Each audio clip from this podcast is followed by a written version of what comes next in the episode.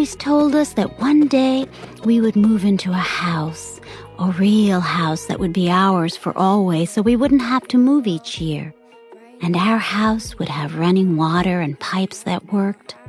谢谢大家的收听，今天是星期四，Thursday。照例我们来听唱学里面正在学的《芒果街上的小屋》节选。那一样呢，这段录音是作者亲自朗读的，请大家多听几遍。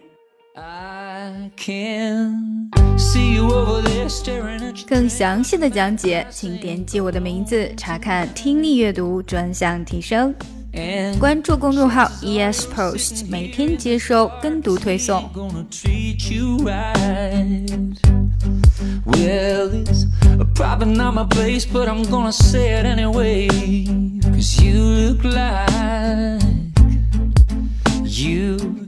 Hadn't felt the fire, had a little fun, hadn't had a smile in a little while.